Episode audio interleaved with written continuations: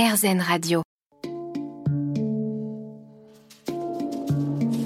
Les rencontres de Julie. On est aujourd'hui avec Lynn Papin sur RZN Radio. Lynn, tu es tombée enceinte pour la première fois à 24 ans et tu as vécu une fausse couche.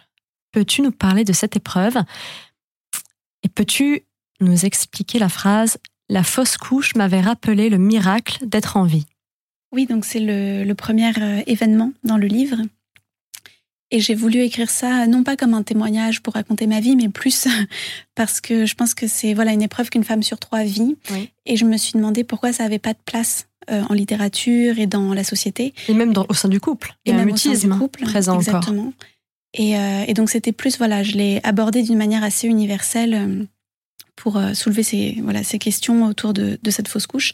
Et je dis qu'elle m'a rappelé le miracle d'être en vie parce que c'est vrai que la fausse couche m'a posé une, une question euh, assez philosophique en fait sur le fait de ne pas naître et de qu'est-ce qu'on faisait de, de ceux qui ne naissaient pas.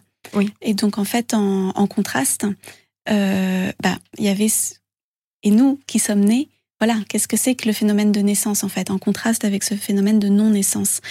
Et, et du coup, ça m'a rappelé effectivement le fait que c'était aléatoire et précieux et miracul- miraculeux et très fragile en fait d'être d'être là, d'être vivant, euh, d'être né tout simplement. Oui. Hum, C'est vrai que dans voilà dans le livre, je dis que moi je suis arrivée euh, un peu par accident et, euh, et ma mère a eu deux enfants euh, suite à deux grossesses. Donc c'était voilà, il n'y avait pas de dans mon histoire familiale, en tout cas avec ma mère, il n'y a pas du tout de, de fausse couche ou de difficulté à avoir des enfants. Oui. Et donc, j'avais toujours une vision assez, euh, voilà, assez évidente de la naissance, de la vie, de ce qui est clos comme ça. Et euh, alors, voilà, quand, quand j'ai vécu cet événement et que dans, dans le livre, je raconte, voilà, qu'il y a d'abord tout ce qu'on imagine pour l'enfant, toutes Oui. les, les projections qu'on a Mhm. pour l'avenir, et quand cet avenir ne survient pas, euh, bah, qu'est-ce qu'est-ce qui reste, qu'est-ce qu'on en fait? Donc euh, j'ai décidé de prendre le voilà le côté euh, positif de, de la chose et de me dire bah effectivement que ça mettait en relief le fait qu'on était né et que c'était précieux, que c'était miraculeux et, et voilà et que la vie était était fragile et Absolument. Comme tu dis, une femme sur trois fait une fausse couche. Tu racontes que ton compagnon s'est mis à l'écart. Mm. Euh, ou encore, euh, si on se place du côté des hommes, il y a encore une méconnaissance euh, évidente. Ton frère, d'ailleurs, en pose une question Oui. dans ton livre euh, à ton père. Il demande euh, si euh, il s'intéresse à ce qu'il t'arrivait. Mm. Et tu dis Bien que sûr. ce fut comme un soutien. Et euh, il se demande pourquoi on n'apprend pas cela en cours de Mm. SVT. Parce Ouais. que c'est de la biologie, de la science. Exactement. Bah, c'est vrai qu'on nous apprend pas du tout ça. Quand on nous apprend euh, la reproduction humaine, c'est Oui. comme si c'était automatique. Ça plus ça égale le bébé. Sauf que, en fait, c'est pas du tout ça. Il y a d'autres paramètres. Ouais, c'est ça. Et puis c'est compliqué. Et quand on parle aux femmes, euh, et d'ailleurs c'est les retours de lecture que j'ai sur ce livre, et ben chacune en fait a son histoire, Oui. euh, ses difficultés, que ça soit, enfin il y a mille, euh, voilà, la, que ça soit la fausse couche, l'avortement, les difficultés à avoir un enfant, les enfants qui qui naissent avec des problèmes ou qui, Mhm. voilà, enfin, et et il y a tout tout ça autour, tout ce tableau autour. Et je pense que le fait de pas en parler, que ça soit à la fois dans nos dans nos dialogues entre nous ou dans les cours de SVT, euh, le fait qu'il y ait si peu de connaissances autour de ça, bah, rend la solitude euh, plus épaisse Exacerbé. en fait, et, et surtout créer un, un vide qui fait qu'on peut pas s'emparer du sujet. Par exemple, moi j'ai beaucoup de, de lecteurs qui sont des proches aussi, Oui. soit des femmes qui ont vécu ça, soit des proches qui me disent euh, bah merci parce que du coup j'ai ça a été comme une fenêtre, voilà, qui m'a ça m'a donné une s'explorer. une ouverture dans ce qu'elle a vécu. Et donc ça me permet que ce soit des des papas par exemple qui me disent ça m'a permis de comprendre ma fille Oui. et de pouvoir lui parler euh, ou des conjoints qui disent bah moi je comprenais pas en fait j'arrivais pas à avoir accès et donc et je pense qu'effectivement il y a un problème livre. d'accès Oui. à ça et c'est pour ça que j'ai voulu faire euh, voilà les, les figures d'hommes dans ce livre que ce soit mon père mon frère ou euh, le compagnon j'ai voulu que ça soit des figures assez euh, enfin, sans, sans nom, Oui. sans identité, pour que tout le monde puisse euh, se reconnaître là-dedans. Mais c'est vrai que voilà, quelle place peut prendre l'homme aussi dans cette histoire? Merci Lynn. On se retrouve juste après une petite pause musicale.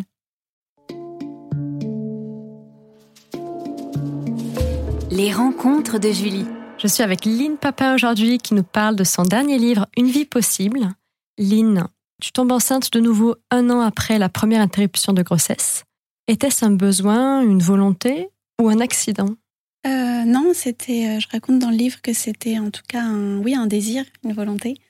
Et euh, c'est là où, où, le paradoxe survient, parce qu'effectivement, c'était une volonté, mais qui a donné lieu à un avortement. Donc c'est vrai que bon, les gens ont du mal à comprendre ça, et c'est pourquoi j'ai écrit d'ailleurs, parce qu'on demande toujours en fait aux femmes qui avortent de se justifier, Oui. euh, d'avoir une raison très valable, et, euh, et c'est un droit en France, mais c'est quand même un droit auquel euh, les médecins ont le droit de dire non. C'est-à-dire qu'ils ont un, une, une clause de conscience, il me semble que ça s'appelle comme ça. Et donc, par exemple, une femme qui veut avorter, le médecin peut lui dire Moi, je le fais pas. Mhm. Et donc, c'est quand même un petit droit en quelque sorte, parce que c'est un droit auquel on a le droit de dire non, c'est bon, un, Oui. un petit droit. Et c'est un droit qui est encore très culpabilisé. Et, et ce que j'ai voulu faire dans mon livre, c'est vraiment donner la parole euh, à une femme. C'est-à-dire, c'est un récit de femme et de ce qui se passe dans l'esprit euh, d'une femme à ce moment-là, Mhm. dans une histoire particulière. Parce que c'est vrai qu'autour de cette question, je trouve qu'on entend beaucoup de polémiques, on entend beaucoup des gens extérieurs euh, à ça, qui sont d'accord, pas d'accord, euh, On a Selon tranché. voilà, et selon certains principes, que ce soit Mhm. ceux de l'Église ou euh, ceux d'une politique, euh, voilà, de l'État, puisque c'est vrai que c'est aussi un, un programme politique. hein. Pendant, par exemple, sous Vichy, c'était c'était interdit et c'était carrément interdit, enfin, de diffuser des informations sur la contraception, Oui. puisqu'ils voulaient repeupler la France et que voilà, à chaque fois, c'est quand même lié à la politique euh, ou à la religion, mais on n'a pas de, de récit d'une femme qui vit ça en fait. Et c'est quand même euh, le point de départ, c'est quand même nous ce qu'on vit.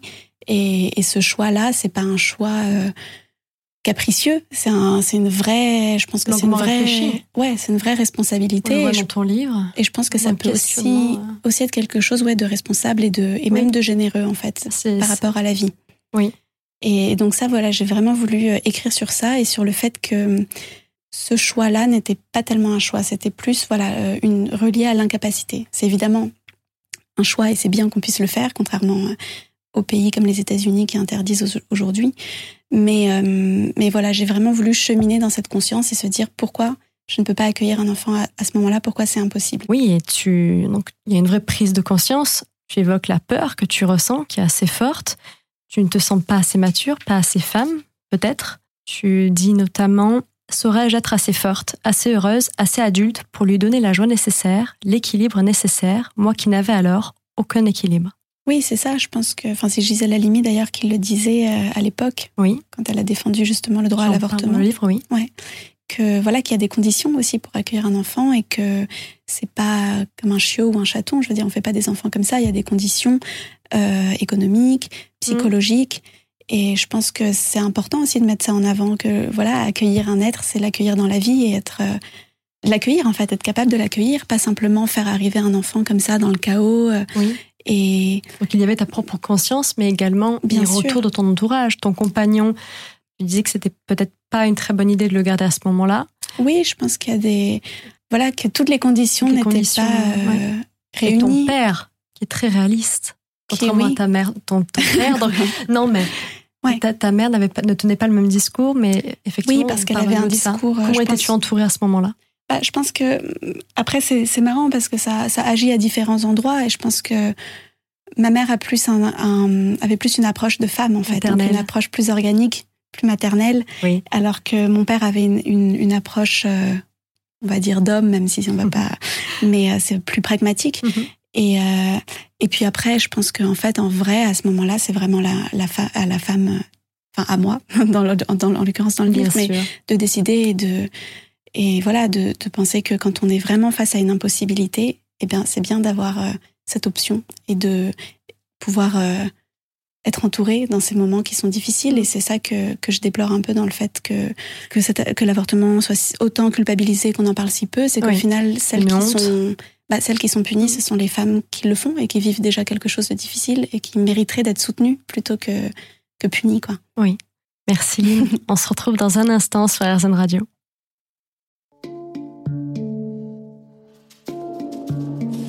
Les rencontres de Julie. Merci d'être à l'écoute sur RZN Radio. Je suis aujourd'hui avec Lynn Papin qui nous parle de son dernier livre, Une vie possible. Alors Lynn, tu disais que tu étais entourée, mais tout de même confrontée à la solitude Mhm. parce que tu es seule face à ce choix. Pourquoi t'es-tu isolée dans un deux pièces vide au quatrième étage d'un immeuble ancien, sans ascenseur, pour écrire ce livre? Donc le début de l'écriture a commencé juste après l'avortement. C'est ça. J'ai commencé à écrire et euh, oui, il m'a semblé euh, bon déjà, je pense que les femmes sont dans une solitude quand elles vivent ça parce mhm. que forcément euh, elles le vivent dans leur chair, dans leur corps et même si on est voilà, même si on est en couple, ce qui est pas le cas parce que certaines femmes en plus vivent ça vraiment seules, mais même quand on est en couple, il y a un il y a une différence dans le vécu qui, qui fait que c'est très difficile à partager pour un homme et une femme. Mais rajouter de la distance physique. Et, anti-isolant. Et oui, et ça, ça a été pour l'écriture ensuite. oui. Ouais, c'est vrai que ensuite j'ai eu ce, ce besoin de d'être dans une pièce vide et d'être euh, voilà de faire un peu le vide pour écrire, pour me retrouver. Euh, je pense que là, dans, dans, à ce moment-là, dans le livre, c'est vrai que je parle de, de, Virginia Woolf et de la chambre à soi. Oui. Et du fait que finalement, euh, enfin en tout cas pendant longtemps, les femmes étaient euh, voilà euh, dans le foyer. Euh, la Michel Perrault dit la, la prêtresse du bonheur. Donc c'est vrai que elles arrangent l'intérieur, elles sont là avec les enfants.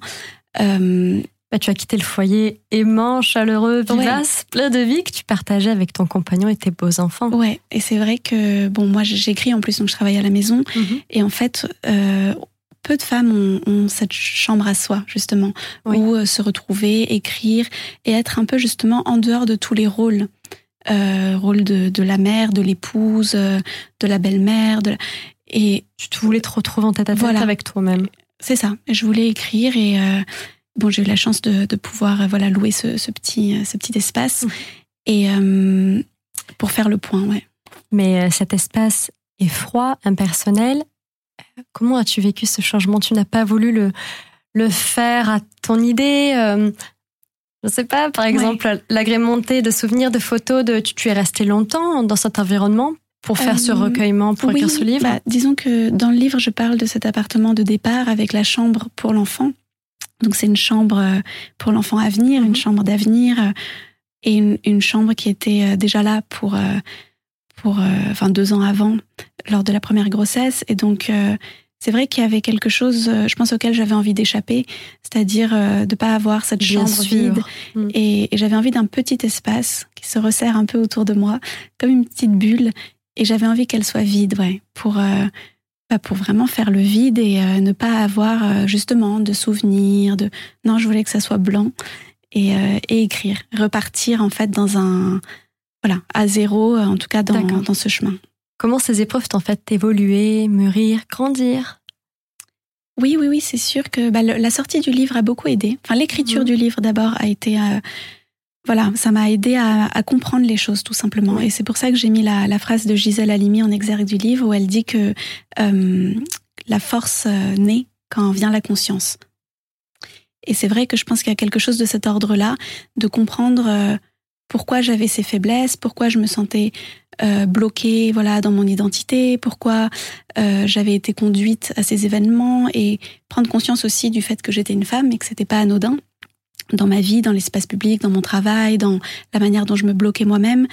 Et donc euh, tout ce cheminement que j'ai fait grâce au livre, qui est vraiment voilà ce que je disais une enquête sur euh, sur tout ça, euh, ça m'a donné une force parce que j'ai compris quelles étaient mes faiblesses. Oui. Et donc ça, c'est vraiment l'écriture déjà. Et ensuite, la sortie du livre m'a vraiment apporté encore autre chose, puisque ça m'a apporté le, un retour euh, de lectrice, d'expérience de femme. nourricier. Ouais, j'ai mmh. reçu des, oh, c'était, j'ai vraiment reçu des lettres mmh. euh, de femmes qui me racontaient leur vie et que ce soit des femmes euh, plus jeunes ou plus âgées et mmh. même des femmes qui avaient par exemple avorté quand c'était interdit. Euh, et puis toutes ces expériences, de se rendre compte finalement qu'on n'est pas seul et que dans une vie de femme, bah, voilà, les femmes vivent dans la même vie des, des, fausses couches, des avortements, et puis elles ont des enfants ensuite, euh, ou alors euh, elles ont des enfants puis elles avortent après, ou enfin il y a toutes sortes de relativiser. Oui, plus ce poids. Ce que disait Gisèle Halimi, c'est vrai qu'elle disait toutes les femmes avortent, mais elles ne le disent pas. Oui. Et c'est pareil pour les fausses couches, toutes les femmes le vivent, mais elles mhm. ne le disent pas. Et le fait de le dire, d'un coup, ça crée une solidarité et de la bienveillance. Et on, j'ai senti dans la sortie de ce livre, euh, voilà, qu'on s'épaulait pour aller vers la lumière, quoi. Retrouvez-nous avec Lynn Papin juste après une pause musicale.